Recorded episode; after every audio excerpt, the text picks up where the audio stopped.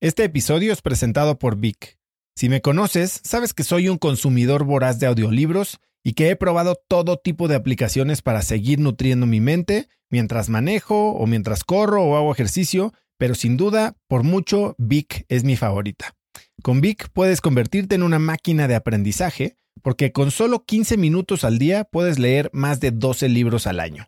En Vic tienen más de 250 mil títulos y puedes escuchar resúmenes de bestsellers en menos de 15 minutos o libros completos, incluido mi libro Haz lo que importa, así como mis Vic originales como Cómo combatir el síndrome del impostor. Vic, por ser escucha de cracks, te regala 7 días de prueba y después contenido ilimitado por solo 167 pesos al mes en un pago anual de 1.999 pesos al suscribirte a Vic. Simplemente ve a cracks.la diagonal Vic. Vic se escribe B alta E E K.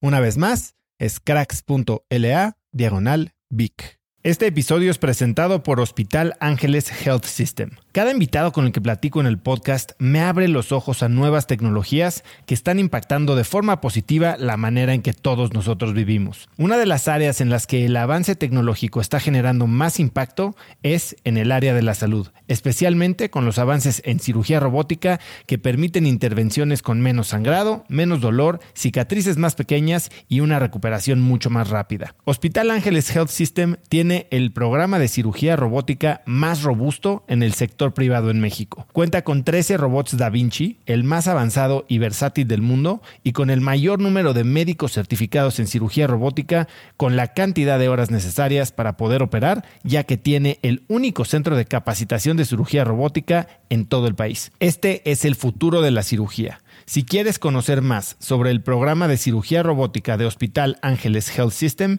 y ver el directorio de doctores, visita cracks.la diagonal ángeles. Una vez más, es cracks.la diagonal ángeles. Consulta a tu médico.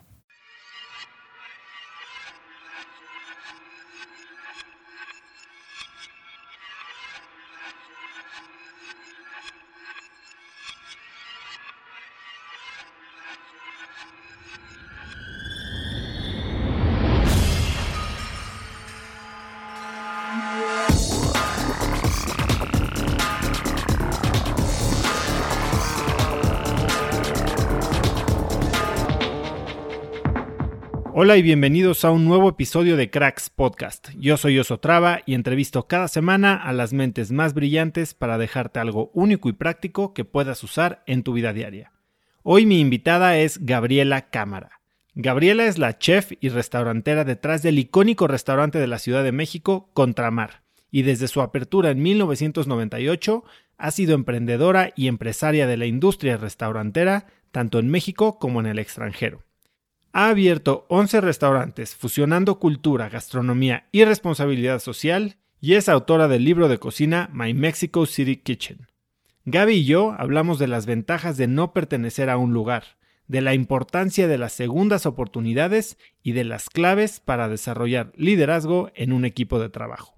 Y ahora sí, vamos a mi entrevista con Gabriela Cámara. Gaby, muchísimas gracias por aceptar mi invitación. Qué bueno tenerte por aquí. Te vi eh, hablar hace un poco más de un año en el Victoria Fest con Ana Victoria. Ay, gracias. Una conferencia muy padre y obviamente, bueno, pues he comido en tus restaurantes innumerables veces. Gracias, eh, Oso. Y bueno, quería empezar por preguntarte por alguien que creo que ha tenido un impacto en ti y esta es Diana Kennedy. Cuéntame un poquito cómo llegaste a ella, eh, ¿qué, has aprendido de ella, quién es. Mira, Diana Kennedy es una mujer que hoy en día tiene 97 años, es una inglesa que llegó a México a finales de los 50 porque se casó con el corresponsal del New York Times en México. Y literalmente por eso llegó a México. Y Diana tiene una historia fascinante porque ella no, no estudió para chef, pero llegó a México y se fascinó con la cultura mexicana y en gran medida con la comida. Yo creo que también siendo como esposa de un corresponsal del New York Times, le, tocaba organizar comidas, le tocaba organizar los pues, eventos sociales, y la comida mexicana le fascinó, le fascinó, le fascinó, le fascinó. Y se puso, yo creo que en algún momento en Nueva York empezó a cocinar. El punto es que yo conocí a Diana Kennedy por sus libros. Yo conocía los libros de Diana Kennedy porque cuando mi mamá llegó a México, mi mamá es italiana, cuando se casó con mi, mi mamá llegó a México porque se casó con mi papá, y mis tías le regalaron libros de Diana Kennedy porque mi mamá llegó y no hablaba, no hablaba español. Muy pronto habló español y con el italiano es como muy fácil, pero bueno, mis papás se conocieron hablando inglés, mi mamá era como, sabía hablar inglés, le dieron estos libros de Diana Kennedy. Entonces yo crecí con libros de Diana Kennedy en casa y luego con muchos amigos, o sea, como que en México ves que hay una comunidad de expatriados, este, intelectuales, este, nosotros crecimos, yo crecí en, Tepoztlán, en Morelos, entonces había como toda una comunidad de gringos, este, y en Tepoztlán, este, ya sabes, como que entre los de Cuernavaca, los de Tepoztlán, había como toda una comunidad ahí de intelectuales, y Diana era como amiga de varios y así, y yo en algún momento la vi de chiquita, pero era como una viejita, digo, una mujer mayor, a la cual pues yo no, en ese momento yo no tenía ni interés en, en, estudiar gastronomía. La gastronomía mexicana me parecía deliciosa, pero no era más allá, o sea, no era un interés profesional mío. Ya, corre el tiempo, 20 años después yo tengo este restaurante Contramar, y Contramar, bueno, pues tiene una historia que ya todo el mundo puede saber de ella, lo abrimos cuatro socios, eventualmente yo me empecé a encargar del Contramar exclusivamente, y para el 2000, año por ahí del 99, 2000, un día me dicen, es que me habla un amigo, me dice, es que te voy a llevar a Diana Kennedy porque estoy haciendo un libro con ella, no sé qué, este aguas, ¿eh? porque es una súper crítica. Entonces, bueno, pues ya llega Diana Kennedy y pues yo les mandaba y les mandaba cosas a la mesa, o sea, lo que pedían, pero nada más me encargaba de que todo estuviera bien y así, Dios de la cocina. Y acabando la comida me manda a llamar y yo así de, bueno, entonces ya voy a la mesa y me recibe con una, aparte estaba como con unos periodistas gringos, yo algunas de ellas las conocía, entonces una de ellas me había dicho, ay, este, sí le gustó, sí le gustó, no sé qué. Entonces salgo y veo una sonrisa en su cara y estaba divina, feliz, que le había parecido the most exciting restaurant experience este, recientemente. O sea, como que Diana ha tenido, digo, tuvo una carrera, ha tenido una carrera muy larga. Diana, te digo, imagínate a finales de los 50 ponerte a hacer cosas de comida mexicana, hacer research, este, se, se puso ella se jacta mucho de que tuvo una época en México muy privilegiada en la que ella agarraba un coche y se iba a donde ella quisiera y era seguro, ¿no? Y luego aparte ella enviudó muy joven, o sea, ella a, principios de los 70 empezó a escribir, creo que ella enviudó a finales de los 60, o sea, ella no estuvo casada tanto tiempo. Entonces llega a México en 57, en 68 ya está de vuelta, o sea, sé que está haciendo ya clases de cocina en Estados Unidos para mantenerse. Y ahí Craig Claiborne, que era el editor de comida del New York Times, le dice, haz un libro de comida tú, ya. Y ahí como que la anima, hace el libro de comida mexicana, se empieza a ser una, o sea, una autora famosa, y luego se regresa a México y sigue viajando por todo México, muy interesada en cocineras tradicionales, en técnicas tradicionales. O sea, Diana ha sido siempre como muy fan de la tradición, también es de otra época. Pero bueno, el punto es que cuando yo salgo y Diana, o sea, como que me, ya sabes, me abaraza, me felicita, sí, que no sé qué, que sí conocí a tus papás porque no sé qué, total. El punto es que Diana me invita a Citácuaro y nos empezamos a hacer de veras muy amigas, o sea, muy, muy, muy amigas. O sea, de, pues una mujer soltera que se ve, yo creo que muy, redimida en una chavita que en ese momento tiene como las posibilidades de hacer todas las cosas que igual ella ya no puede, pero que sí le interesan, pero entonces empezamos a hacer así viajes al interior de la República, a diferentes lugares para conocer que si a la señora fulana de tal que hace los tamales de quién sabe dónde en Michoacán, que si al señor que hace el cacao, los tamales de cacao en quién sabe dónde de Chiapas, el, o sea, como que empezamos a hacer viajes así y también viajes fuera de México, y luego un super highlight es que llevé a Diana a esta conferencia que organiza René Redzepi, bueno, que organizó René Redzepi en muchos años, que se llamó, este, que se llamaba MAD, MAD, que quiere decir comida en danés. Este, fue una conferencia como de chefs y así. Y yo, en el, digo, Diana se, se, volvió ya amiga de la familia, este, y fuimos una vez a Copenhague a la conferencia esta, y luego invitaron a Diana a hablar en esta conferencia. Entonces, como que Diana tuvo un revamp ahí, y Diana siempre se mantuvo, te digo, muy vigente, muy, o sea, muy vigente ella en sus cosas. Siempre hacía sus clases de cocina en Zitácuaro. Ella finalmente se estableció en Zitácuaro, Michoacán, y ella ahí vive ahorita, tiene 97 años. Está perdiendo cada vez más memoria, está perdiendo cada vez más, este, pues sí, como más, más habilidades así para la vida cotidiana. no maneja. Si vas y le preguntas que si maneja, te diría que sí, pero ya no maneja. Te decía, yes, of course I drive. O sea, sí, sí, claro, claro, por supuesto, yo manejo, pero no, no maneja. Y tiene una quinta divina con un jardín, con un, es ecológica, es todo es sustentable, tiene un jardín de cosas, un invernadero de plantas que se ha traído de todas partes, hizo un programa en la Conavio de plantas comestibles de México. O sea, sí tiene mucho conocimiento de muchas cosas que hoy en día creo que más mexicanos estamos apreciando y ella pues siempre las apreció, ¿no? Entonces, cuando estaba de moda la gastronomía molecular, ella como que decía, bueno, comer en el bully sí, pero comer en imitaciones del bully no, es muy exigente, es muy buena comedora, es, una, es un deleite comer con ella, para mí es un deleite comer con ella. Y eso no significa que tiene que comer caro, o sea, es exigente en cualquier, o sea, aprecia. Claro, totalmente. Y aprecia la buena comida, como, y por eso siempre les dice, ¿cómo que pones leche lechera en tus carnitas? sabes, como que le choca, le choca que inventen como combinaciones que son como, o sea, o shortcuts o como cosas que ella no considera como buena comida, ¿sabes? O sea, como que dice, pues pongan a caramelizar azúcar y ponle leche y si quieres, entonces ahí agarra, o sea, ahí tienes ese sabor, ¿no? O sea, como que siempre es muy, es muy tradicional, o sea, sí es una mujer que nació pues, a principios del siglo XX. Bueno, en los 20, en los 20. ¿Te acuerdas de alguna comida así espectacular que hayas tenido junto a ella? Que haya sido no, no el restaurante cinco estrellas. Hijo, muchísimas.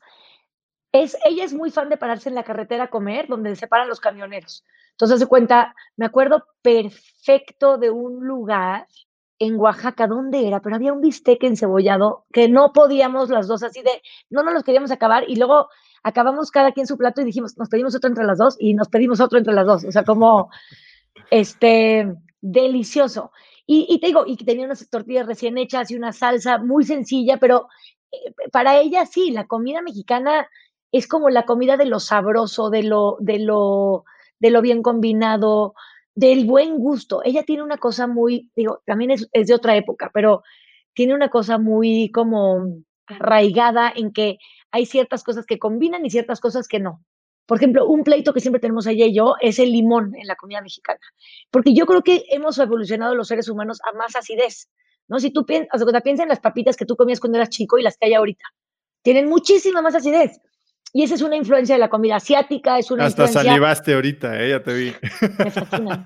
tengo un vicio, tengo un vicio. Diana, un día le di a comer un taqui, y, o sea, me dijo que yo era una bárbara, que no entendía cómo, o sea, que qué falta de civilización, que no entendía cómo yo podía comerme esa porquería. Pero soy, me fascina. Y te digo, y yo creo que es una cosa que tiene que ver con el tiempo, como el mundo en el que vivimos, que es muchísimo más, o sea, hemos estado mucho más expuestos a sabores con los que ella no creció. Entonces ahorita comerte un indidedo, guácala, ¿no?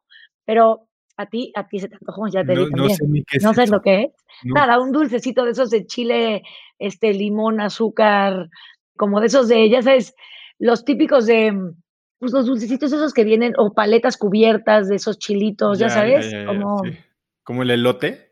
Un poco, un poco. Ese es de los más antiguos. Ese es como todavía de mis épocas de niña pero sí siento que están muy revolucionados hoy en día. Y me parece buenísimo. Ahora, sí estoy en una cruzada en contra de comer comida chatarra en general, sí. De repente un dulce y comerte eso, sí, me parece delicioso. Los, yo me acuerdo mi deleite cuando descubrí el pulparindo de chica. Uf, como que dije, wow, qué bien, y qué bien que no tenga los huesitos, y qué bien que no tenga la cascarita del tamarindo. Me pareció una delicia. Pero bueno, este, ella, por ejemplo, esas cosas le parecen una cochinada, pero comerse unos tacos de barbacoa en la carretera o comerse unos sopes o comerse un tamal, dice ella que ella ha probado todos los tamales de México y que ella sabe hacer casi todos los tamales de México. Cosa que nunca vamos a poder comprobar porque pues no sabemos, pero sí sabe hacer tamales deliciosos y sí es muy específica. O sea, para estos tamales, la masa menos molida, más molida, con más manteca, con menos manteca, con más azúcar, este con piloncillo, este con azúcar mascabado, este con eh, azúcar blanca. O sea, como que tiene muy claro, es, es, es muy ordenada. O sea, ella es muy, pues muy chapada a la antigua, si quieres, lo cual le ha dado un rigor increíble en sus, en sus, en sus libros, en sus investigaciones. Tiene una cantidad de información ¿Y tú qué pues, crees? Es, muy notable. ¿qué crees que es lo que más o lo más valioso que has aprendido de ella?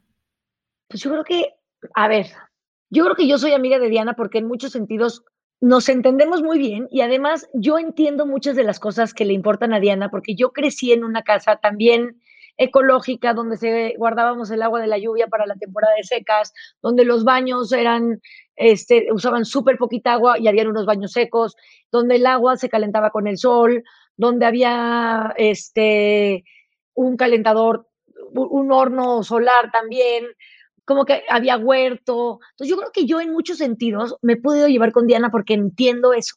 Entonces ella como que no se tiene que desesperar conmigo. Pero lo más, yo creo que lo que más le he aprendido es, por ejemplo, su obsesión con no desperdiciar en las cocinas industriales, o sea, en las cocinas grandes. Como que ella dice, en una casa es muy fácil no desperdiciar, pero en una cocina grande, cuando estás cocinando para 150 gentes, la tentación más grande es, decir, bueno, ya lo uso para esta vez y luego, pues ya, lo cobro en el costo, ya está. Y ella ha sido siempre súper neuras para eso y yo se lo agradezco mucho porque siempre que entra a alguno de mis restaurantes, checa los botes de basura. Ay, están tirando demasiado de la cáscara del, no sé, por decirte, del poro, ¿no? Tienen que hacer caldo con lo que sobra con el verde. Diana, ¿sabes cuántos poros usamos al día? O sea, sí, sí, sí, sí, sí, o sea, sí está bien aprovechar, pero tampoco podemos usar todo todo el tiempo. Ahora, la verdad es que luego hemos ido haciendo platos y hemos ido haciendo platos en los que usamos las partes que, que sí están buenas, pero que no, pero que no, que no iban en ese. Entonces, la verdad es que, la verdad es que, te digo, por un lado, como que me entiendo bien y la entiendo bien. Y por otro lado, le sigo el patín porque estoy en el mismo yo también, ¿sabes? Es algo que, con lo que me relaciono. O sea, no es como que diga yo, qué bárbara, qué rara esta mujer que me está diciendo estas cosas. Como que sí le entiendo. Le he aprendido mucho lo neuras que es para los sabores. O sea, te digo, yo soy mucho más laxa, a lo mejor en términos de aceptar cosas nuevas, pero siempre estamos de acuerdo. Ella a lo mejor al principio le puede chocar algo, pero ya que lo prueba bien, así yo le digo, a ver, no, no, vuelve a probar, vuelve a probar esto, ¿de veras te parece horrible? Well, no, it's, it's okay, ya sabes, pero como que le tiene, o sea, como que cuando ella no se imagina una combinación, le cuesta trabajo probarla, pero, pero aprecia mucho la comida buena. Entonces yo creo que le he aprendido como a distinguir muy bien todos los sabores, a comer, estar con ella siempre es una experiencia, o sea, siempre aprendo, siempre que si tal hoja en vez de tal otra, que si aprendo cuando estoy caminando con ella en el campo, aprendo en las ciudades, aprendo como buena viejita, pues tiene mil consejos y cuando te quiere un viejito, creo que es de las cosas como más afortunadas que podemos tener, ¿no? O sea... Eso me, di mucho cuenta, estaba viendo tu masterclass y... Creo que pones muchísimo atención en los ingredientes y en cada cosita, o sea, y, y hablas justo de la importancia de los detalles. Ajá, totalmente. Cuéntame un poquito de eso, o sea, ¿en qué punto esta hiperatención al detalle se vuelve inalcanzable? Mira, siempre hay un grado de frustración cuando eres perfeccionista, ¿no? O sea, siempre. Pero la verdad es que también hay un grado de, hay un, o sea, cuando tú estás haciendo comida para vendérsela a alguien más, si tú haces comida en tu casa, pues cocina lo que tú quieras, ¿no? Y yo, de hecho, en mi casa experimento muchísimo. O sea, yo te puedo invitar a comer un día y a lo mejor queda muy rico algo y a lo mejor otro día yo estaba experimentando con quién sabe qué y medio quedó, pero no tan bien. Y justo creo que soy una buena restaurantera porque siempre estoy tratando de buscar que, que, o sea, que quede muy bien, ¿no? Y para el público, pues que quede muy bien. O sea, me gusta pensar en una idea y luego ver cómo vamos a desarrollar eso para que de verdad quede muy bien.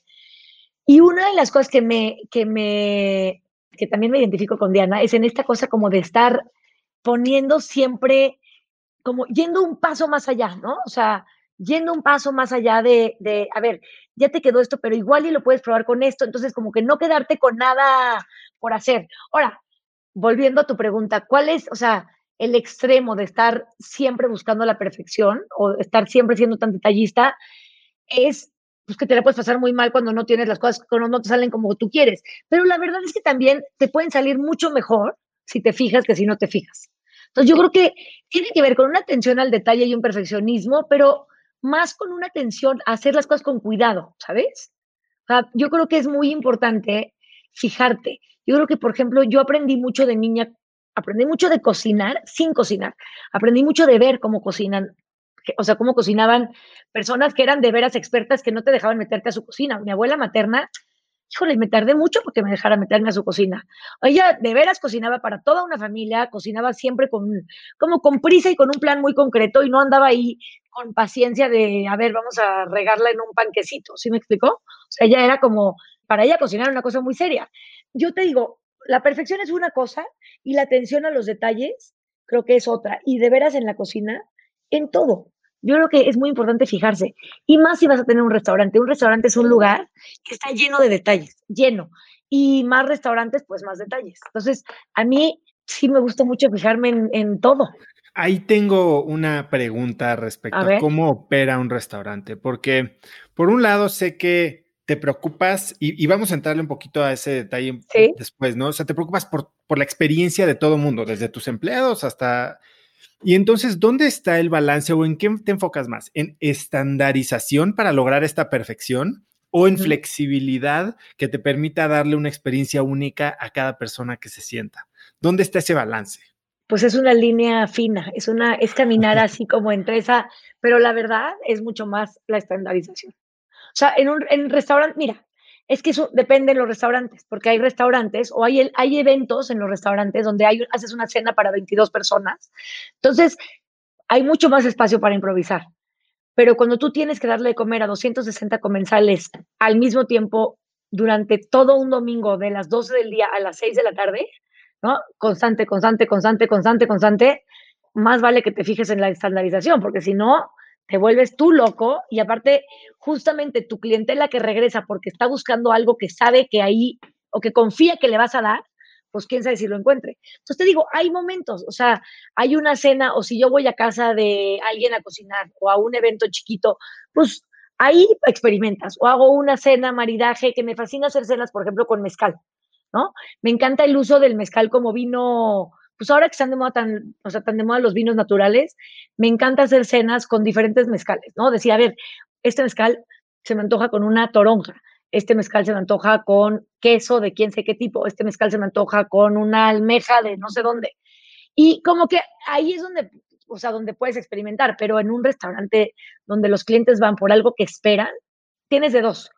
O te garantizas de que en un, con un número de comensal pequeño puedan esperar siempre algo bueno y sepan confiar en que lo que les vas a dar siempre va a estar, o sea, suficientemente bueno para que siempre quieran volver, o tienen platos por los que ya saben que van, como por ejemplo un pescado a la talla en el contramar, como que hay gente que va con ese antojo y el día que llegan y no hay pescado a la talla es una tragedia, ¿sabes?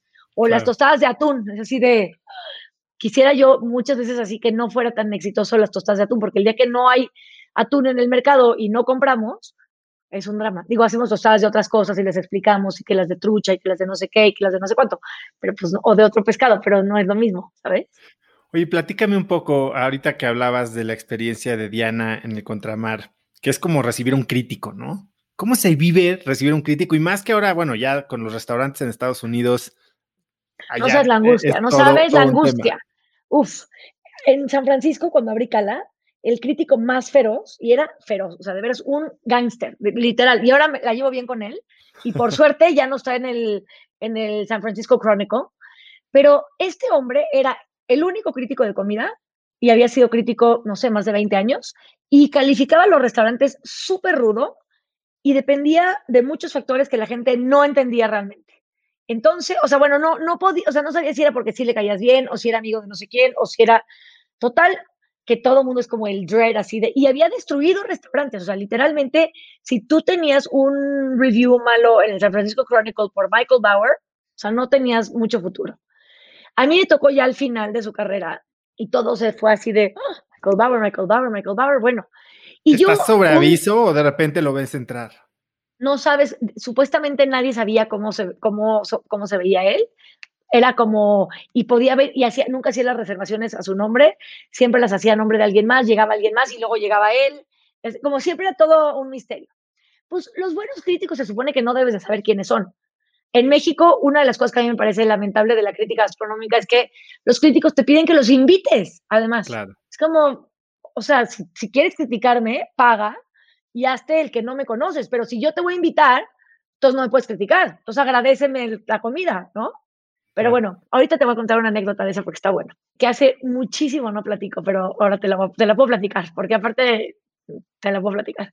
Pero bueno, eh, Michael Bauer. Entonces, yo antes de abrir Cala, un día les dije a todos, así todo el staff, ya estábamos haciendo las, las pruebas de comida, ya estábamos como superpuestos con todo. Y yo les dije un día, lo único que tenemos que hacer es todos los días estar esperando a Michael Bauer. Todos los clientes pueden ser Michael Bauer. O sea, entonces era una política de todo mundo puede ser Michael Bauer. Y entonces todo, o sea, no podía salir un plato que Michael Bauer no fuera a, poder aprobar de él, ¿no? O sea, todo, todo el tiempo estábamos teniendo que pensar que Michael Bauer pudiera llegar a ser nuestro comensal y pudiera llegar a probar desde un cóctel en el bar hasta unos sopes, hasta un plato fuerte, hasta un postre, todo tenía que ser Michael Bauer proof. Y la verdad es que cuando llegó Michael Bauer nos fue súper bien. Súper, súper, súper bien. O sea, llegó, llegó con el marido y alguien de repente llega, claro, llega Emma, la manager, así me dice, Michael is out there. Así ya está toda, toda muerta. Y, pero se veía súper bien el salón, estaba lleno, las chavas que estaban atendiendo lo estaban, ya sabes, guapísimas todas, los hombres también se veían perfecto, todo el mundo estaba como, teníamos como, pues la verdad es que yo siempre trato de que la gente en los restaurantes tenga una super actitud con quien sea que llegue. Y estaba, como que me acuerdo ese día que dijimos, ya está, pues órale, ya es como todos muy puestos.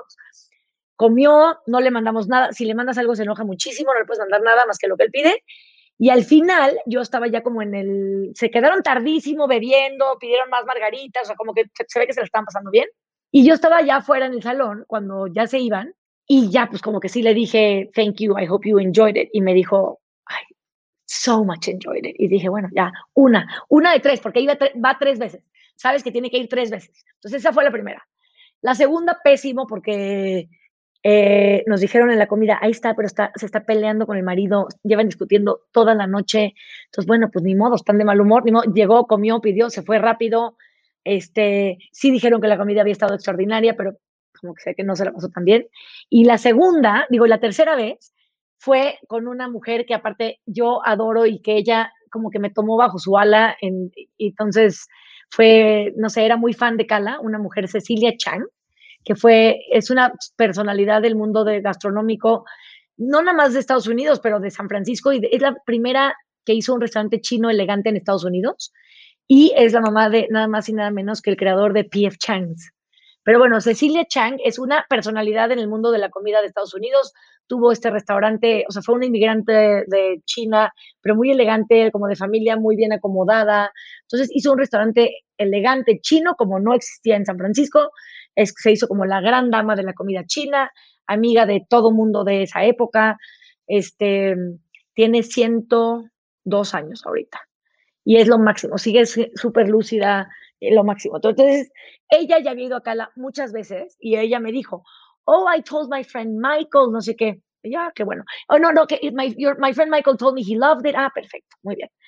Y la tercera vez que va Michael Bauer va con Cecilia Chang en una mesa como de no sé, cinco personas, se la están pasando perfecto, me hablan a mitad de la cena que si me pudiera tomar una foto con ellos, entonces dije, no, ya, esto aquí está muy bien, si no, o sea, él no le habla a nadie, no le dirige la palabra a nadie en el restaurante, entonces ya haberme pedido que saliera a tomarnos una foto ya era como, ya, ya la libramos, y efectivamente me dio un review así de que era el mejor restaurante mexicano fuera de México, que era el mejor restaurante mexicano en Estados Unidos, que era lo mejor que le había podido pasar a San Francisco, que la diversidad cultural, gastronómica y enaltecer la comida mexicana con la cual California tenía tanta relación, o sea, como que estuvo genial.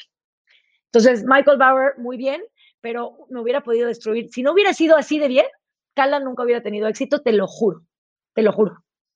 ¿Y cómo se compara esa experiencia con la que viviste, supongo que en México? Ay, no, no, no, no, no, no, fatal. Te, te lo voy a contar con, con todo y nombres porque ya lo he platicado después con ambos y bueno, Nicolás Sánchez Osorio ya no vive, pero Nicolás Sánchez Osorio y Fernando Partida tenían una revista, o escribía Nicolás o escribía Fernando en el periódico, no me acuerdo. Pero era esa época en México que los críticos de comida llegaban y te podían exigir una mesa y tú se las tenías que dar porque si no te iban a hablar mal de ti, ¿no? Te iban a escribir mal de ti. Y ya, el Contramar finalmente abrimos en agosto del 98. Estamos como para mm, Primavera del, del 99 ya está bastante lleno el contramar. Como que Semana Santa, la cuaresma, y esa esta cosa de que en México la gente sí come pescado en Semana Santa, bueno, pre-Semana Santa. Total, Contramar muy exitoso y están mis socios afuera, yo no estaba afuera, pero llegan a comer un domingo en la tarde, hoy dame una mesa. Híjole, es que no tenemos. O sea, dame una mesa. ¿No sabes quién soy yo o qué? Pues sí sé quién eres, pero no te puedo dar una mesa. Y, Siempre han tenido esa política estricta en el Contramar, porque yo he ido y sí, así tal cual lo estás diciendo. Pues es que si no hay, no hay. Es que en Contramar no le puedes inventar una mesa a alguien en el salón privado porque no hay. O sea, todo se ve, todo está abierto. Y en un domingo que está la gente esperando, te cae en la muela que entre el amigo. Digo, puede entrar si tiene una reserva. Y si guardamos unas mesas siempre libres para que no llegue la gente y todo el restaurante vacío, pero no, está reservado, ¿no? Eso que también te cae fatal en los restaurantes. Pero la verdad es que cuando está lleno, pues está lleno y no entras ni tú, ni yo, ni nadie, ¿no?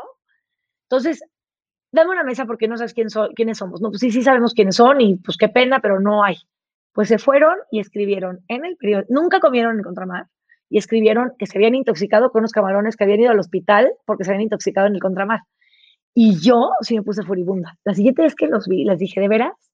No te, o sea, no solamente nunca les voy a dar una mesa en el contramar, pero eso, o sea, no se hace eso. ¿Cómo creen? ¿Por qué creen? O sea, qué manera de, abusar del poder, qué manera de abusar de la... Y bueno, ya después mucho tiempo después ya hasta nos reíamos de la historia porque siguieron yendo al contramar, siguieron esperando su turno, siempre esperaban muy obedientes.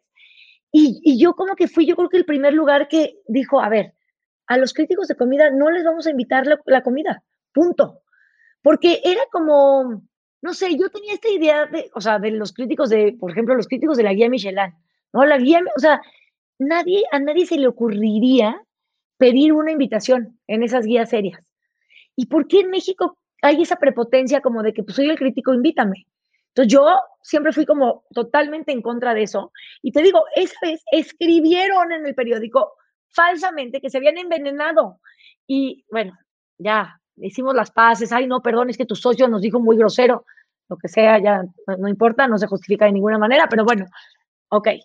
Este, yo sí creo que los críticos, pues los críticos tienen su opinión y son humanos. Si es un crítico serio, irá más de una vez. Si es un crítico serio, pedirá una variedad de cosas y verá una variedad de factores. Y también, si los críticos quieren darle eh, este, estrellas a un lugar y no a otro, lo más seguro es que es lo que van a hacer, por más de que les hagas fiestas y danzas y les invites la cuenta. Entonces yo creo firmemente en que a los críticos hay que tratarlos como cualquier comensal, porque yo creo lo que yo decía en San Francisco de Everybody's Michael Bauer, o sea, de veras, yo creo que todo mundo se merece el mismitititito trato. Y creo que Contramara es exitoso hace 22 años por eso. Porque sí te puedo hacer esperar, pero igual te voy a tratar de bien que a cualquiera. ¿no? Entonces es, es parejo para todas partes. O sea, es parejo para la espera, es parejo para lo, lo, bien que te tratan, es parejo para la buena comida, es parejo para la atención y es parejo para todo. Y yo creo que ese es un buen restaurante. Cae muy mal sentirte como ciudadano de segunda en un restaurante. Y eso del VIP y el no VIP, me choca en la vida. Gaby, te he oído decir que, que por momentos sentías que siempre habías estado en lugares donde no encajabas por completo. Ajá. ¿Por qué? Mira, yo nací en Chihuahua. Nací cuando mis papás estaban trabajando en el barrio más pobre de Chihuahua, que se llama el Cerro de la Cruz, que todavía hace unos meses fui al Cerro de la Cruz, a la casa donde, la primera casa donde viví, y sí fue una experiencia increíble porque, bueno, hacía como no sé, yo creo que más de 30, no sé, muchos años que no había ido.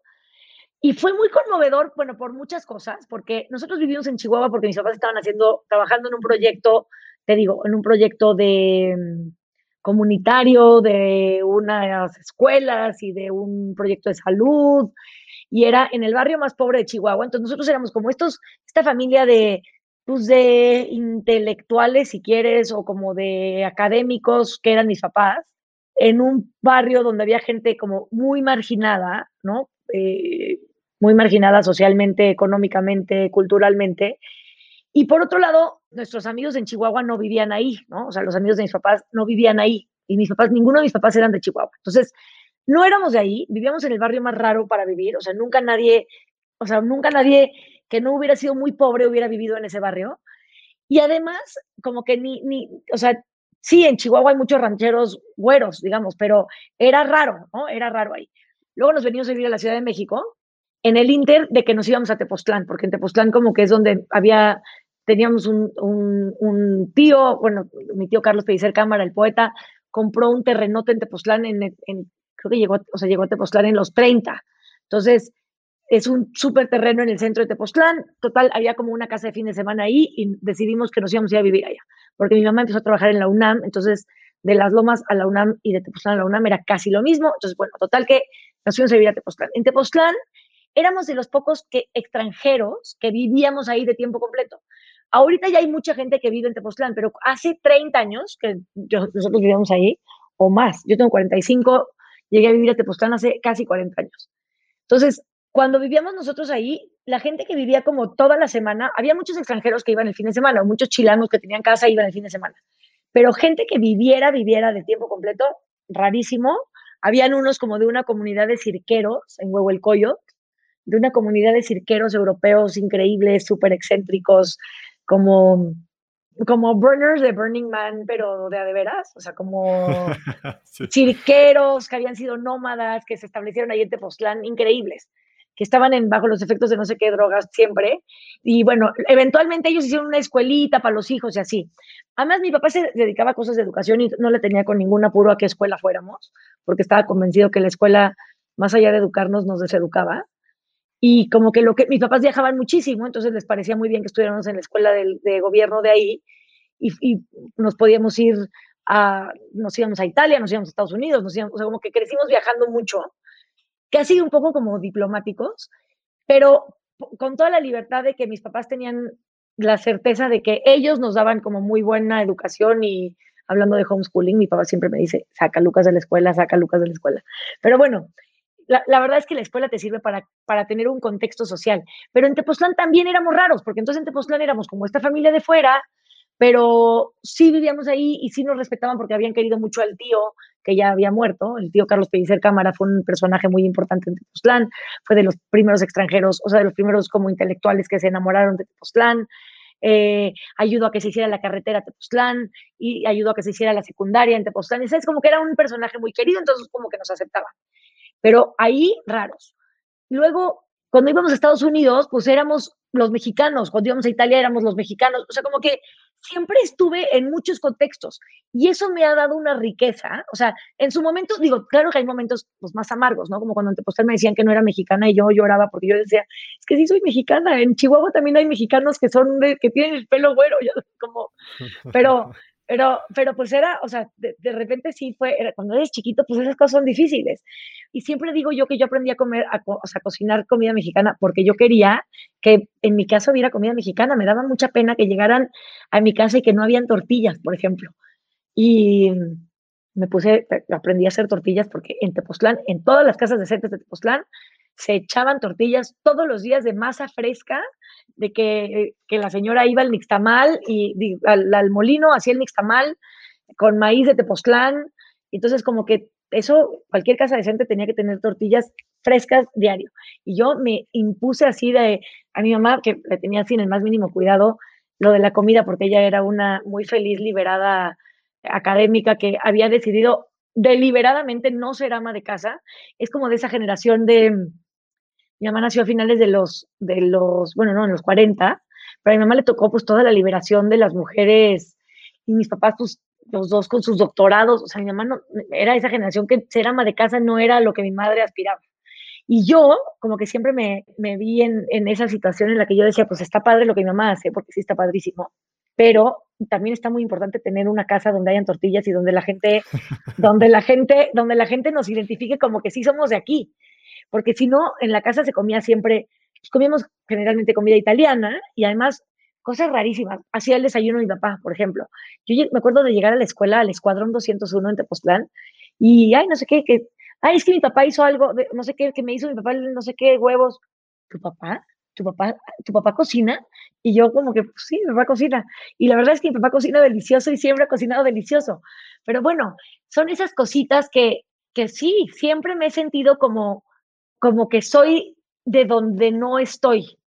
Pero la Ciudad de México, siempre me sentí muy cómoda en la Ciudad de México. ¿Y qué encontraste en el contramar, por ejemplo? Porque sé, eh, has dicho que fue el primer momento en el que te sentiste que pertenecías. Sí, es que en Contramar, como que yo nunca, cuando a mí me decían, ay, ¿por qué no estudias gastronomía? Porque me encantaba siempre, desde chica me ha gustado comer, desde chica me ha gustado como los sabores, este, cocinar. Y, oye, y mi mamá también, mi mamá cocina delicioso. Nada más no, no, no le interesaba nada ser ama de casa y nunca, y menos, digo, nunca le ha interesado. Pero yo crecí con una abuela que era una super ama de casa, con unas tías que eran unas super amas de casa, con una abuela paterna que había sido la máxima ama de casa, o sea, como en el sentido más completo de, de, de, la complejidad de llevar una casa muy bien, ¿no? Y aparte sin ningún complejo y sin ningún pensar que lo que estaban haciendo era, era una cosa menor, ¿no? O sea, como que con toda la sabiduría de, de que estaba padre lo que estaban haciendo. O sea, de que, de, que había, de que había que hacerlo bien porque era lo que les tocaba hacer. Pero cuando yo, te digo, cuando yo, cuando me decían a mí, oye, ¿por qué no estudias gastronomía? Eran los noventas, o sea, en los 90 sí había una pretensión de la gastronomía como de algo no casero, sino de grandes restaurantes, ¿no? Y a mí justo eso no me interesaba de la gastronomía. A mí nunca me interesó tener un restaurante de tres estrellas Michelin, jamás me interesó cocinar en un crucero. Me imaginaba yo así como, bueno, te vas a estudiar gastronomía y luego tienes que ser o, chef francés o, pues, ¿qué haces, no? Entonces yo como que dije, no, pues gastronomía la verdad es que no siempre voy a cocinar rico. Un día voy a hacer un bed and breakfast en la Toscana cuando sea viejita y mientras voy a hacer, voy a dedicar al arte contemporáneo que tanto me gusta. Y efectivamente abrí el contramar y de repente dije, no, está súper cool, esto de un restaurante está increíble porque no solamente puedes hacer un restaurante de algo que no sea como súper, o sea, súper elaborado, ¿no? Contramar es comida muy sencilla con la que yo me identifico no solamente muy fácil, sino yo creo que toda la gente que come ahí se identifica muy fácilmente, ¿no? Yo siempre me he identificado con la comida, fuera la que fuera, que estuviera rica, o sea, y yo sé que es muy, yo sé que es muy vago decir que estuviera rico, porque ¿qué quiere decir eso, no? Pero quiere decir, o sea, en la comida es algo muy fácil. Tú pruebas cosas y te gustan o no te gustan. Hay gente que no tiene un paladar, pues nada elaborado y que siempre quiere comer pizza y jitomate. Pero si tú tienes un paladar medianamente expuesto a diferentes tipos de sabores, creo que es fácil estar de acuerdo en qué comida es rica y qué comida no es, no es, no es rica, ¿no? ¿Qué comida está, qué está bien hecho y qué no está bien hecho. Entonces, yo siempre tuve mucho esa conciencia y me acuerdo mucho de restaurantes a los que fui que sí fueron como importantes para mí y para, para el momento en el que hicimos el contramar como referencias. Pero ciertamente no me imaginaba yo la complejidad de la vida social de un restaurante, que me fascinó. O sea, que cuando yo te digo, cuando eso que dices, o sea, eso que repites de, en algún momento dije, cuando, o sea, me sentí realmente cómoda hasta que abrí Contramar, porque yo tuve siempre como una inquietud social, porque crecí con estos papás que te digo, pues se dedicaban, mi papá se dedica a proyectos de educación en zonas marginadas, este, son como, pues sí, como siempre digo que son como social workers beats, este, monjita y sacerdote, de, ya sabes, de las monjitas descalzas, o cómo se llaman, de las...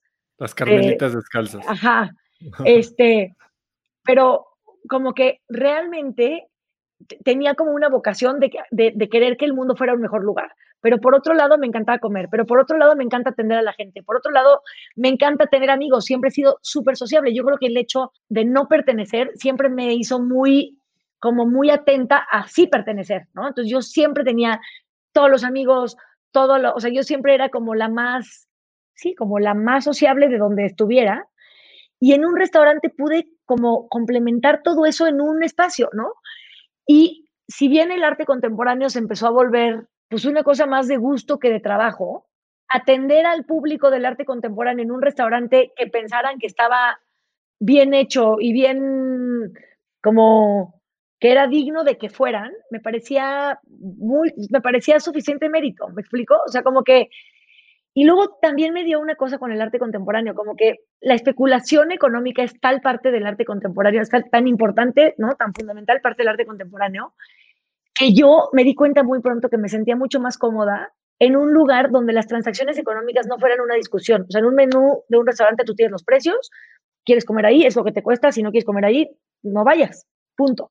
Y a mí, hasta ahí dije, voy a ser mucho mejor restaurantera que art dealer, porque no, me siento muy incómoda hablando de precios y poniéndole precios a una obra que, ajá, que entiendo que son en un mercado y en un contexto y así, pero como que en el restaurante yo encontré un gusto y una comodidad y una tranquilidad y claridad por ciertas cosas que yo nunca me había ni siquiera puesto a considerar. Y de repente el restaurante las estaba haciendo yo con toda naturalidad. Es como si yo estuviera preparada, como si toda mi vida me hubieran preparado para ser una buena restaurantera. Y yo no tenía idea que eso podía ser. Entonces, en Contramar yo descubrí que eso podía ser. Y fue un gran descubrimiento, porque es padrísimo descubrir eso cuando tienes 23 años.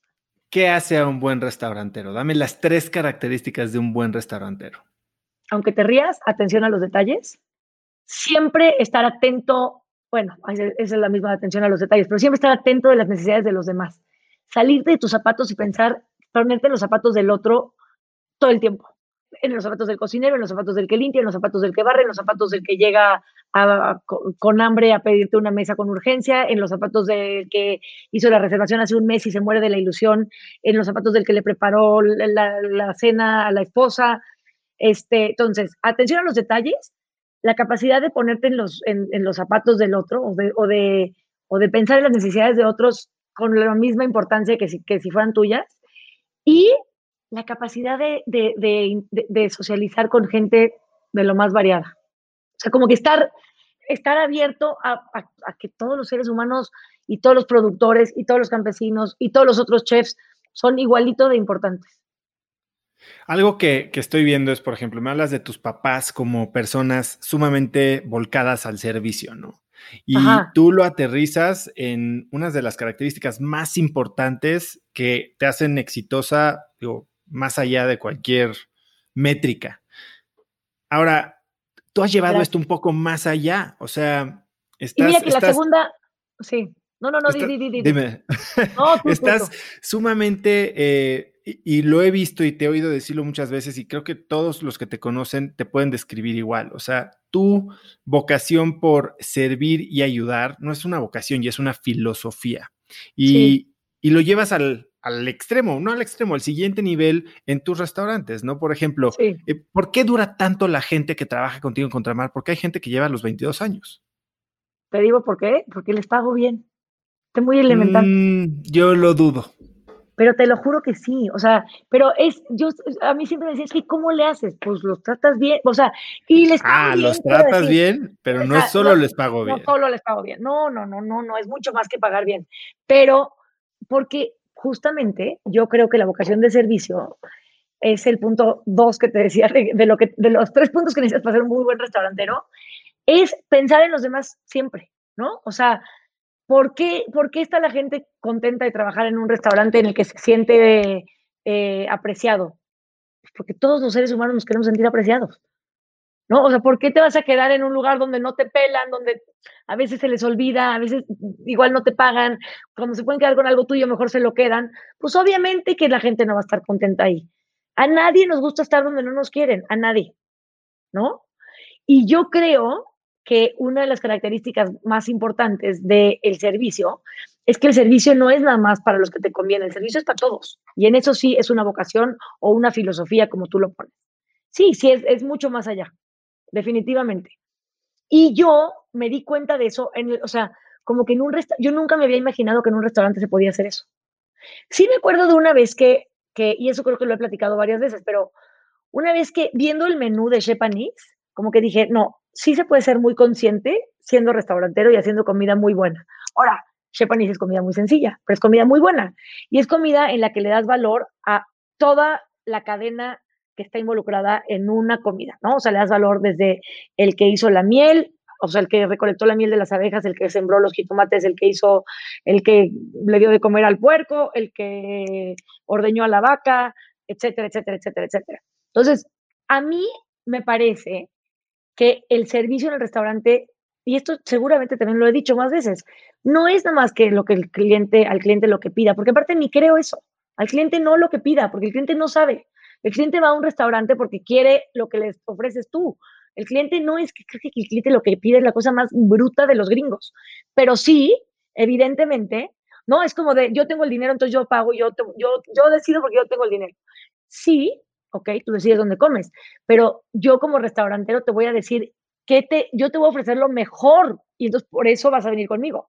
No es porque al cliente lo que quiera, sino que tú estás poniendo ahí, como se dice, ¿no? Tú pones out there lo mejor de lo que tú eres.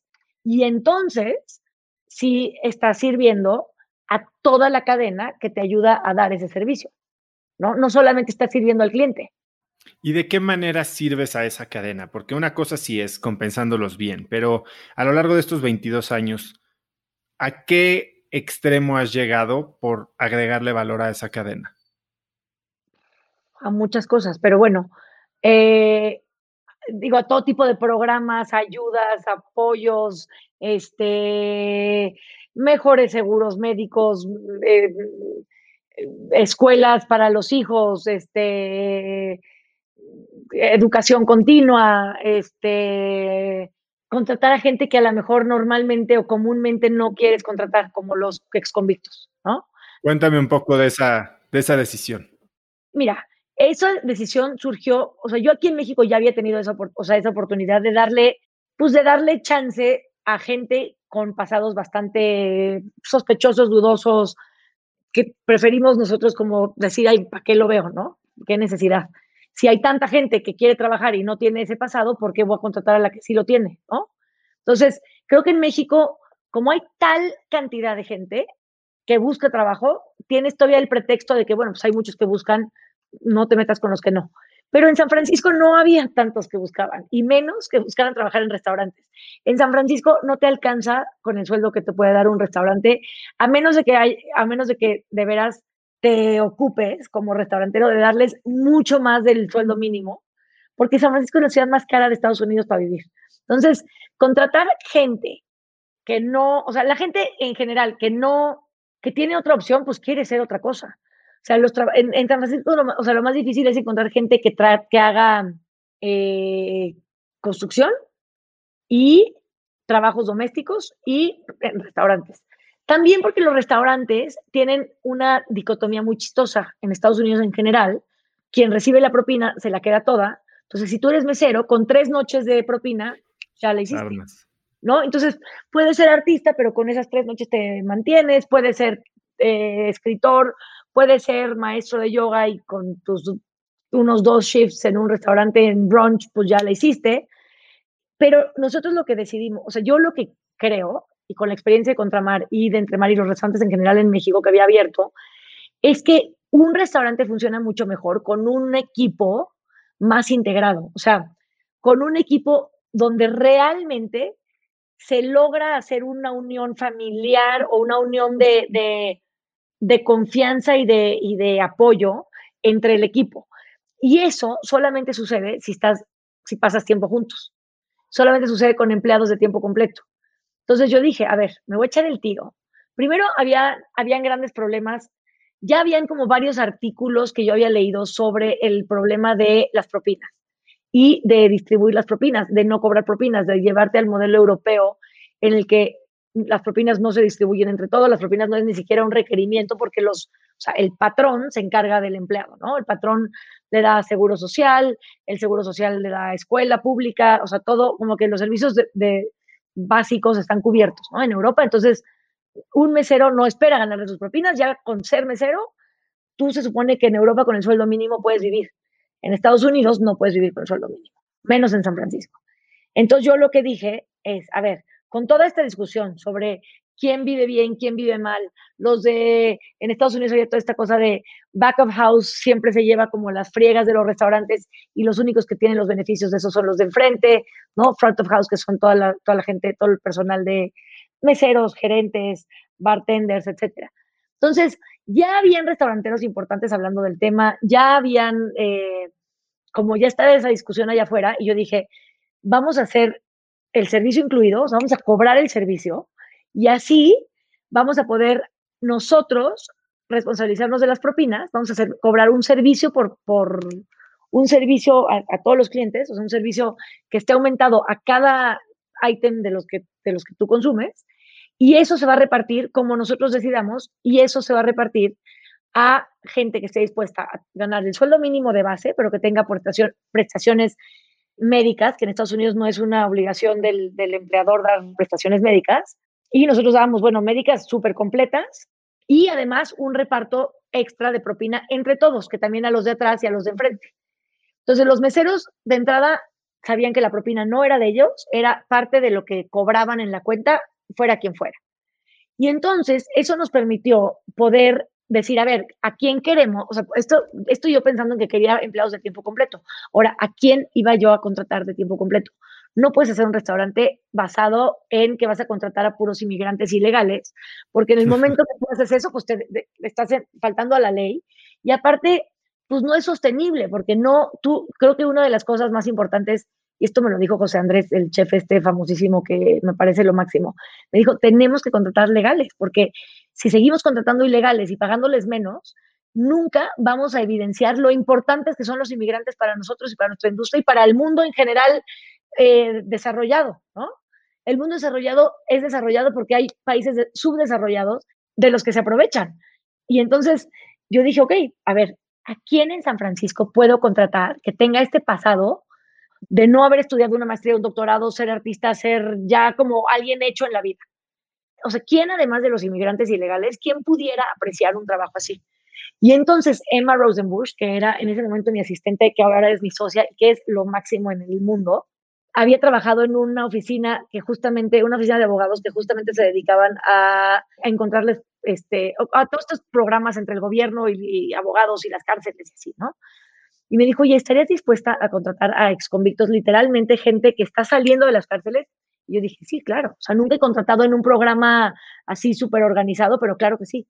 Entonces, empezamos a ver esos programas y no sabes la maravilla de gente que nos empezamos a encontrar. La maravilla, así, la maravilla.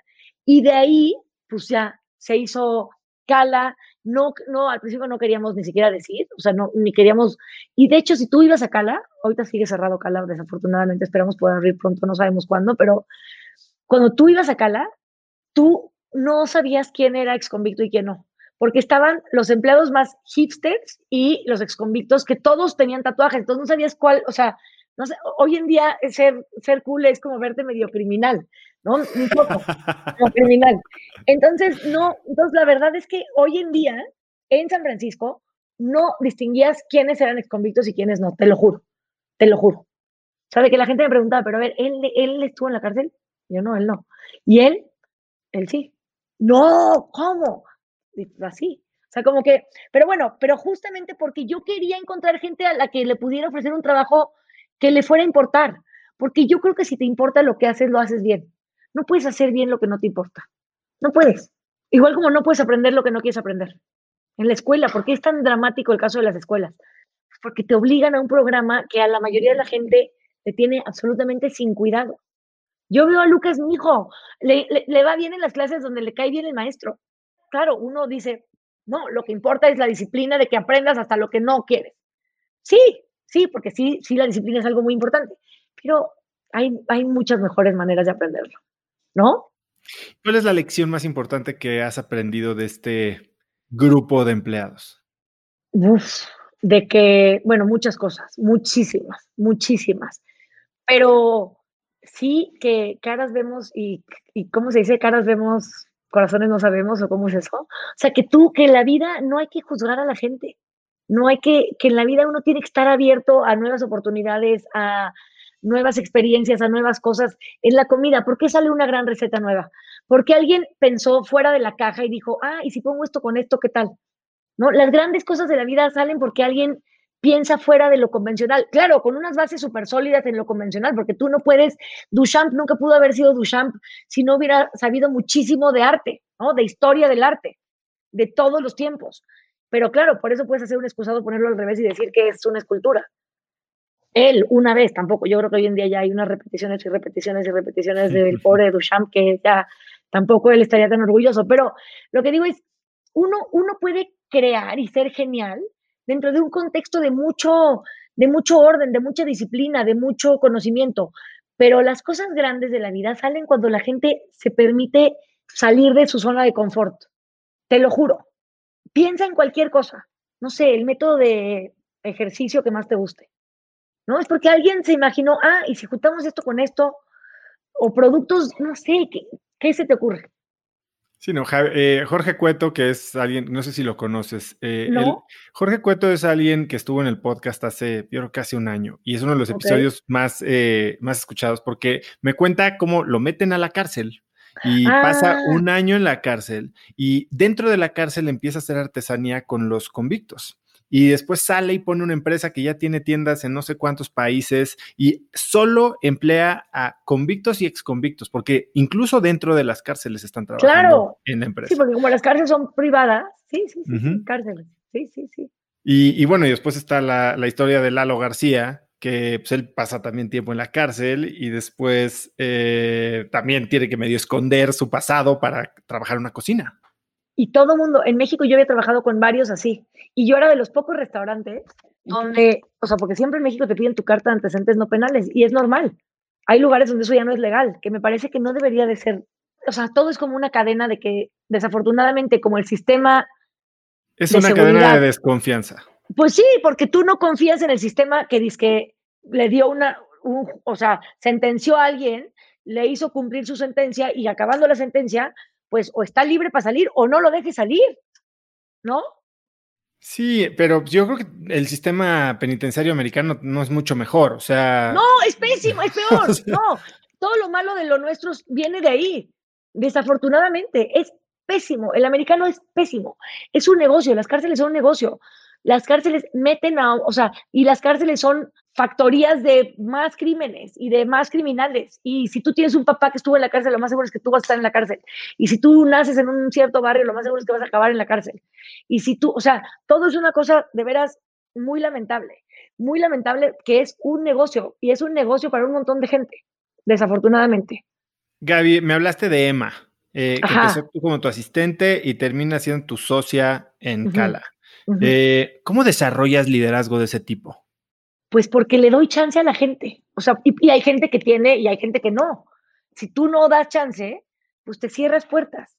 Ahora, también abres puertas a veces que son innecesarias, ¿no? Yo de repente soy súper permisiva o le doy chance a alguien que luego digo, híjole, no, le hubiera como cerrado la llave hace dos meses porque ahorita estamos metidos en un predicamento de que tú- un edificio que tiene estas broncas y la verdad es que si yo me hubiera metido o hubiéramos metido a un experto, pues no hubiéramos caído en este problema de tener que volver a hacer la electricidad que estuvo mal supervisada, ¿no? O sea, te, te estoy diciendo un extremo ridículo, pero sí aprecio muchísimo lo profesional de, de, de, de la gente que es profesional, pero también aprecio muchísimo a la gente lo suficiente para darles chance hasta de imaginar lo que no se imaginaban ni ellos nunca.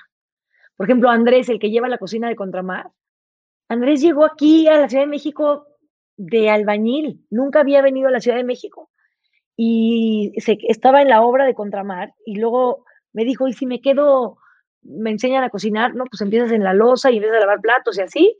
Y hoy en día es el jefe de cocina de Contramar. Y digo, es un jefe de cocina al que le hacen falta muchas cosas y tablas y, y, y, y me gustaría que él fuera más ambicioso porque él mismo no, tan nunca se imaginó que iba a hacer eso, que no, ni quiere más. Ha ido a todas partes del mundo que ha podido o que he podido mandarlo, menos a Estados Unidos porque los malditos gringos nunca le han dado una, una visa. No sé cuántas veces hemos tenido invitaciones y va con la carta de no sé qué evento, ¿verdad? No le dan visa. Pero bueno, racismo total. Pero bueno, el punto es que Andrés de veras ha tenido oportunidades más allá de lo que él se imaginó jamás. Pero también para él ya, ya es como, ya, yo tampoco quiero ni irme a otro restaurante, ni poner, Andrés, pero no quieres poner tu propio restaurante, ¿no? O sea, y te quieres ir a tu pueblo, no sé qué, pues a lo mejor después, pero yo aquí estoy contento. Pero oye, ¿no quieres una casa que vivas más cerquita? No, aquí estoy bien. O sea, pero yo creo que darle chance a la gente siempre, siempre, siempre reditúa, siempre. Ahora, a veces para darle chance a la gente, obviamente se tienen que combinar dos factores. Uno, que la gente esté dispuesta a aceptar esa responsabilidad y tenga la ambición y, y, y las capacidades mínimas para aprovecharla.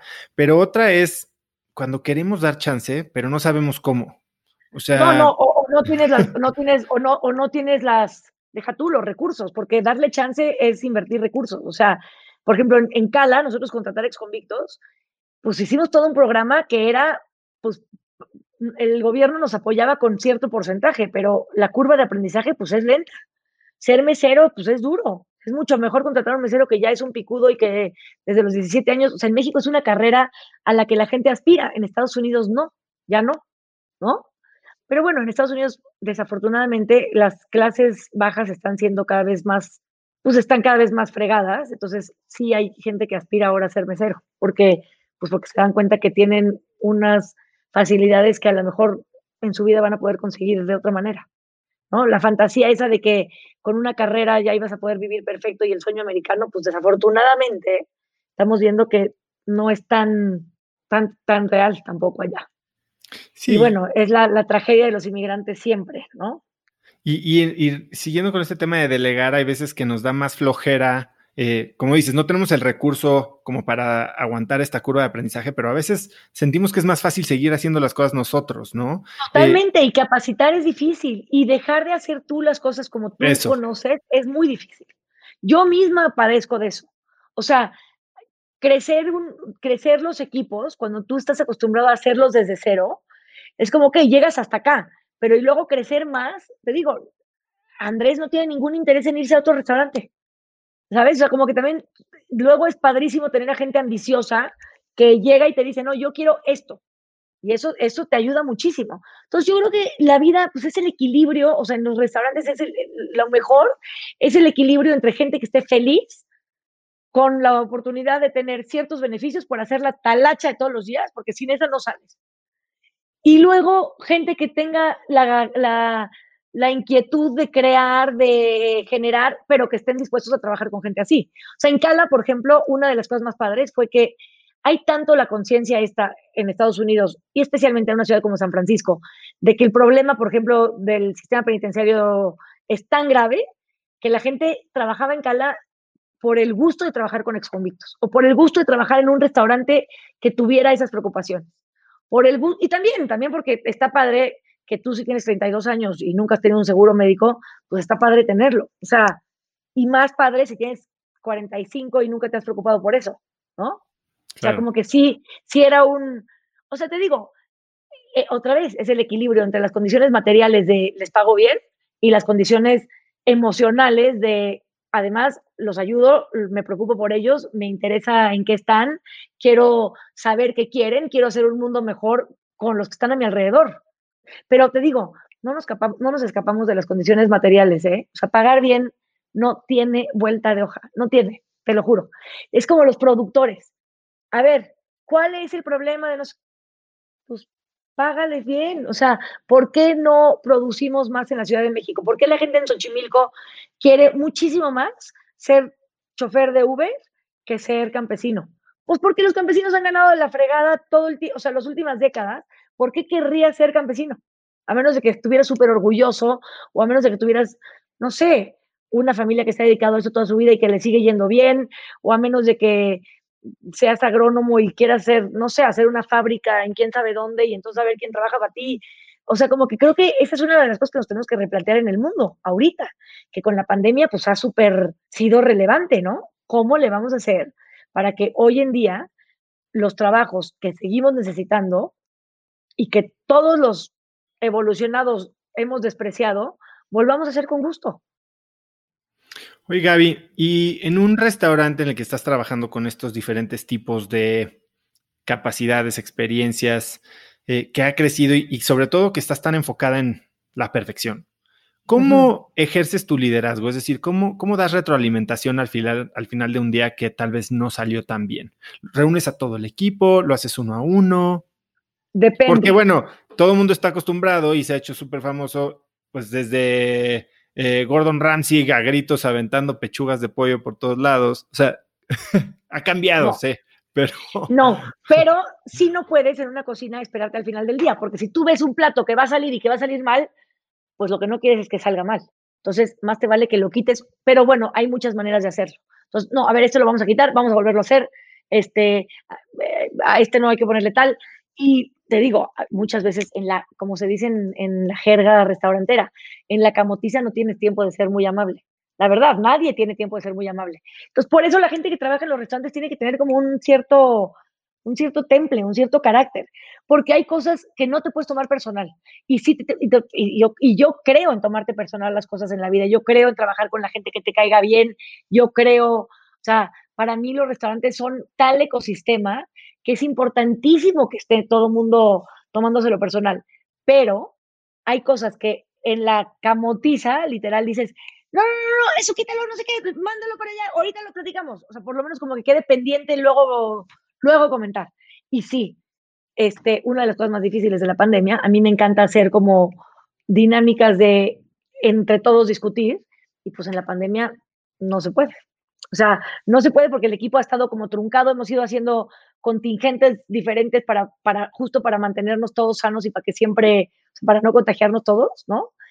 Primero cerramos un chorro de tiempo y luego fuimos haciendo equipos desde que se venían juntos en coches de, de, una de las personas del equipo por rumbos de por dónde vivían y luego trabajaban en equipos en el restaurante, justamente para no contagiarnos todos y estar todos expuestos.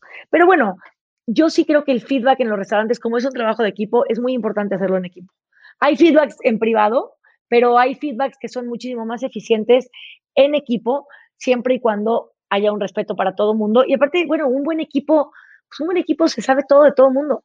Entonces, ni modo, hay cosas que no nos gustan de que nos expongan a veces, pero si eso se hace con respeto y con cariño y se hace en pro de, o, más bien asumiendo que la persona que a lo mejor lo pudo haber hecho mejor, justamente lo pudo haber hecho mejor y por eso lo estás, por eso estás llamando la atención, pues hay una confianza en que eso tiene solución. Cuando no tiene remedio, pues también tienes que correr a gente. De lo más difícil para mí fue correr a la primera persona que corrí, fue espantoso correr la vida. Pero bueno, pero tampoco, también lo tienes que hacer, es parte de lo que tienes que hacer. Y yo creo mucho que en la vida el éxito depende de poder estar alineados entre lo que pensamos y lo que hacemos y lo que decimos, ¿no? Claro. O sea, entonces si tú sabes que una persona no está haciéndote bien a un equipo, pues más vale que lo corras y lo corras pronto, porque por más de que te quieres ahorrar el trago amargo, es mucho más amargo trabajar con alguien que no viene al caso, que les está haciendo daño a los demás, que no ayuda, que, o sea, yo sí creo eso de la metáfora de la manzana podrida, te lo juro, no hay nada más cierto en los equipos alguien que no, que no funciona bien en el equipo. No, Gaby, dígame. Quien te conoce bien eh, dice que vives para trabajar. Y bueno, eres tan servicial que quieres atender a empleados, clientes y más allá de eso, dicen que aparte eres la mujer del sí, que eres entrona con, con de hueso colorado. ¿Cómo te organizas? ¿En qué momento? ¿Cómo organizas tu vida y en qué momento encuentras momento para ti? Pues le echo muchas, le echo muchas ganas. Y me cuesta, y cada vez, o sea, pero la verdad es que siempre lo he logrado. No sé cómo, no sé cómo le echo, pues siempre lo logro. Siempre hago lo que quiero, la verdad. O sea, encuentro tiempo para mí, pues porque me doy cuenta que si no estoy bien yo, pues cómo vamos a estar bien todos, ¿no? ¿Y cómo decides qué hacer? Decido, me gusta mucho hacer yoga, por ejemplo. Me gusta mucho meditar en la mañana, me gusta mucho, me organizo tengo un, confío mucho en un equipo, confío muchísimo. Yo no, no hago todo, o sea, justamente no hago todo y empujo mucho a mi equipo. Sí, soy una jefa súper demandante, súper demandante. Bueno, ya vi que ni siquiera lees tus mails. ¿Tienes alguien que los lee por ti? Ahorita sí. ¿Qué otro hack tienes? ¿Qué otra cosa que podría parecer básica de Legas? Sí, la verdad es que el correo y los mensajes muchísimos, ¿eh? Yo, y luego no veo, o sea, luego como que digo, y debería de tener un mensaje, me acuerdo hace mucho que en un email eh, que vi que René Redzepi, pero hace años, René Redzepi, el chef de Noma, su respuesta inmediata del correo es, no reviso mis correos, me ayuda no sé quién, me ayuda fulano y tal, o, si te urge, si te urge algo, contacta fulano y tal, y si esperas una respuesta mía, no va a pasar como hasta dentro de unas cuatro o seis semanas y dije, qué paz, o sea, qué bien, ¿no? Pero la verdad es que para, para hacer cosas tenemos que dejar de hacer otras. Yo siempre tengo una metáfora, que es que hay un, en, un librero caben cierto número de libros. Si tú le metes más, se caen todos. Entonces, yo sigo aprendiendo, sigo aprendiendo cuál es el balance y cuál es el equilibrio, pero para mí lo que funciona es hacer un poco de ejercicio físico todos los días, mínimo, mínimo una clase de yoga de no sé, mínimo una meditacióncita de 15 minutos y una clase de yoga de 30, 45 minutos, mínimo. Y luego ya, luego, luego yo ya puedo con lo que sea. Y dormir bien. ¿Te duermes tarde o te duermes temprano? Depende, pero tengo que dormir, tengo que dormir bien mínimo cuatro días a la semana. O sea, tres. Que como restaurantera no es lo más fácil. No, pero lo tienes que hacer, porque si no te truenas, o sea, tampoco funcionas y tampoco piensas bien.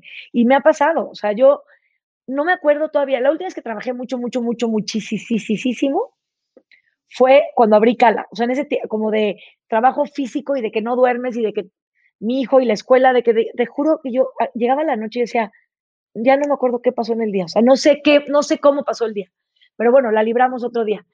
Y luego, claro, cuando llegué aquí a México, eh, pues, he estado trabajando en demasiadas cosas. Ahora, y entre que sí, un poquito del gobierno, pero no, pero iba a dejar de, dedicarme a los restaurantes para dedicarme al gobierno y finalmente tampoco trabajo de lleno en el gobierno, tampoco he dejado los restaurantes. Entonces, esta ha sido la etapa más difícil de mi vida de organizarme, porque aparte en México, la vida social y la vida familiar es intensísima.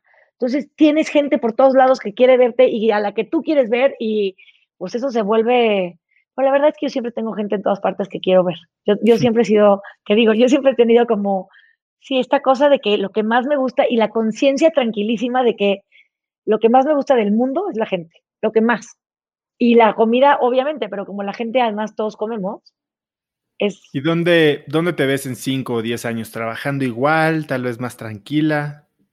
Me veo trabajando creo que estoy encaminando mucho las cosas para dirigir más que para hacer todo, ¿no? Yo creo que hace mucho que llevo delegando el hacer, o sea, el hacer diario, y yo creo que hay, yo creo que hay un espacio para todo mundo, y cuando tú te, cuando logras hacer un buen equipo, te das cuenta que el conductor de la orquesta, por más de que sepa tocar todos los instrumentos, no los toca. El conductor de la orquesta conduce y se necesita. Y es una, o sea, para mí es algo que es una, es una imagen que me sirve, ¿no? Tú puedes saber todo, puedes saber qué quieres, pero tú no puedes hacer todo. Nadie puede hacer todo. Y hay cosas que sí solo puedes hacer tú. Yo, por ejemplo, eso me ha pasado muy claramente con, con, con Lucas, mi hijo, ¿no? O sea, como no va a haber otro tiempo en el que él tenga esta edad. Y el tiempo de los niños es tan como, es tan espectacular cada etapa y es tan rápido como pasa cada tiempo, ¿no? Yo no sé, tú, ¿qué edad tienen tus hijos? Seis y cinco. No, qué cosa, qué delicia. Y claro que los quieres matar, ¿no? De repente dices, pero son, pasa tan rápido. Y Lucas dentro de cinco años, mi hijo tiene once, dentro de cinco años le voy a dar idéntico. Entonces, si yo no aprovecho y estoy con él, pues Lucas es mi máxima prioridad desde que, pues desde que nació. y además de, además de Lucas, ahorita, ¿qué otro proyecto estás desarrollando? Estamos haciendo un nuevo restaurante que estaba ya casi listo, prepandemia, y no abrimos. Yo creo que la verdad es que yo ahorita digo afortunadamente, pero ha sido bastante frustrante porque pues esta pandemia ha durado mucho más de lo que todos nos hubiéramos imaginado, ¿no? En, marzo, cuando dijimos, bueno, se cierra la escuela, se cierra todo. Pues a Semana Santa, o luego, bueno, en el verano. Yo hice todas mis proyecciones para septiembre estamos ya casi en noviembre, ¿no? Y estamos con la amenaza de que a lo mejor este viernes cambiamos a semáforo rojo otra vez en la Ciudad de México. Entonces, está difícil. O sea, sí creo que el mundo, todos hemos batallado mucho, pero un restaurante que no abrió, está todo ahí, toda la inversión, todo listo, gente que ibas a contratar, pero no, pues mejor ya no, porque ya no los puedes contratar. Pero te digo, mejor que no fue a que haya sido y hayas tenido que correr a todo el mundo a las dos semanas. La verdad es que estuvo, creo que estuvo muy bien que no lo hayamos logrado todavía, porque espero que cuando sí finalmente abramos pueda ser una cosa muy, pues muy bien hecha y que hemos estado pensando mucho y que hemos estado maquinando muy bien. Entonces espero que pueda ser algo padre. Ahora, es un restaurante en el centro, en el nuevo hotel de Grupo Hábitat, en Círculo Mexicano en la calle de Guatemala número 20. Es un cafecito con restaurante en la parte de afuera como más informal y luego la parte de adentro es un restaurante más en forma, un patio central, un poco como lo que tienen en el downtown. Carlota. Mm, o el Carlota, ajá. Sí. digo, no, es porque el Carlota no es de Grupo Habitat, el downtown es de Grupo Habitat, pero sí, o sea, como el patio central del edificio, este restaurante y un barecito, un bar lindísimo, o sea, la verdad es que el espacio está espectacular y nos urge abrir. Ahora tenemos todavía unos problemas de que entre la pandemia y así ciertas cosas no nos las han entregado porque, por ejemplo, el tipo de las cocinas ha sido una calamidad, entonces todavía no nos entrega unas cosas. Pero yo creo que va a estar, yo creo que va a estar bien padre cuando lo logremos abrir. Y bueno, ahora aparte en el centro se, se o sea, se combina la, el clima político que está duro, ¿no? Está muy difícil. Entonces el centro con las manifestaciones, con los que están tomando el zócalo, este, pues, qué ganas de abrir un restaurante en el zócalo. Pero bueno, está muy cerca el zócalo. La pandemia a ti como restaurantera, ¿te ha cambiado un poquito la perspectiva de cómo piensas operar hacia el futuro? O sea, cómo planeas, cómo te blindas, cómo, o sigues pensando que todo va a regresar a, lo mismo. No, yo creo que el mundo no sabemos nada. Yo, yo creo que lo único, la única certeza y la única enseñanza clarísima de la pandemia es que la única certeza es que no hay certezas, ¿no? En el mundo, en la vida. Entonces, quién sabe qué va a pasar, pero lo que sí creo es que todos tenemos que ser muchísimo más conscientes de todas las cosas que hacemos, porque solamente tenemos ahorita para hacerlas y no sabemos hasta cuándo. Y justamente no sabemos si va a volver del mundo a hacer lo que creíamos que iba a ser. Yo a veces me pongo idealista y digo, el mundo va a cambiar para bien, todos vamos a ser mucho más conscientes, este, vamos a comer mucho más sano, la gente va a querer muchísimo convivir porque somos humanos, este, sociables y necesitamos ir a restaurantes donde nos sintamos cómodos y consentidos y así. Y luego me pongo negativa y digo, esto va para largo, la gente después de la pandemia, después de este virus va a haber quién sabe cuántos más, ya estamos en un momento en el que solamente los ricos se van a hacer más ricos, los pobres van a estar más miserables que nunca, este, quién sabe si los restaurantes van a poder subsistir, las cosas como en el medio de la superpobreza y de la superriqueza, quién sabe si van a poder existir. Entonces, te digo, la verdad es que no sé. Sí, como restaurantera, evidentemente, de lo que se trata es de poder desaprovechar menos, ¿no? Yo creo que cuando estás en la abundancia, te das chance de unas cosas que pueden ser buenas experiencias, pero que no, no te llevan a mucho. Entonces, creo que hay que ser más conscientes de no desaprovechar, o sea, más bien de aprovechar los recursos al máximo, de verdad, en todos sentidos. Sí, creo que yo, de alguna manera, yo he afianzado mis valores, o sea, las cosas que eran importantes para mí son más importantes no es como que tenía un valor que ahorita digo, qué barbaridad, me cambió radicalmente. No, yo creo que yo, yo siempre he sido una persona como muy consciente en que hay que aprovechar, hay que estar presentes, hay que eh, hacer lo mejor que podemos porque no sabemos cuánto tenemos de tiempo. Siempre desde chiquita yo crecí con un papá que hoy en día tiene 90 años, me tuvo a sus 45 años y yo siempre pensé que se iba a morir joven mi papá, o sea, en mi juventud. Entonces yo siempre, todos los días, yo decía, este, es este día lo tengo que aprovechar con mi papá.